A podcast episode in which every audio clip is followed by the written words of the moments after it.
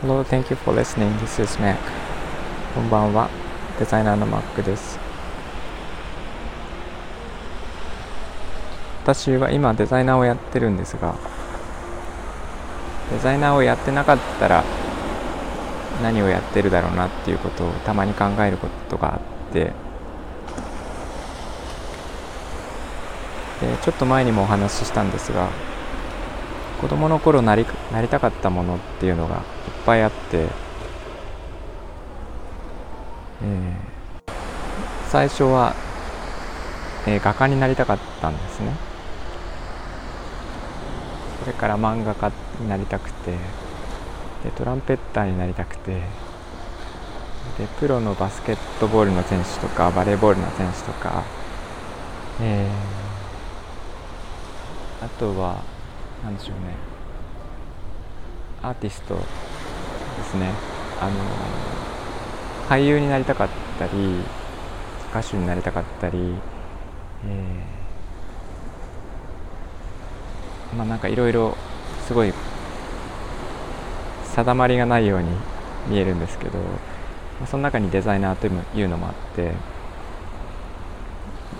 でもよく考えるとなんか自分がやること、えー、することで、えーと、何かを作り出す。でそれで人を感動させたり、えー、なんていうかな愛情を感じたりするようなものっていうのをやろうとしてるんだなと思っていて。でえっ、ー、と一昨日ですね髪の毛を、えー、久しぶりに切ったんですけどその時に、えー、思ったんですが、えデザイナーをやってなかったら多分間違いなく私は美容師をやっていると思います。あの髪の毛が、えー、すごい好きででなんか自分がこうこの人こういう髪型が似合うんだろうなって考えたりとかなんかファッションもそうなんですけどそういうのを考えるのが好きだしあ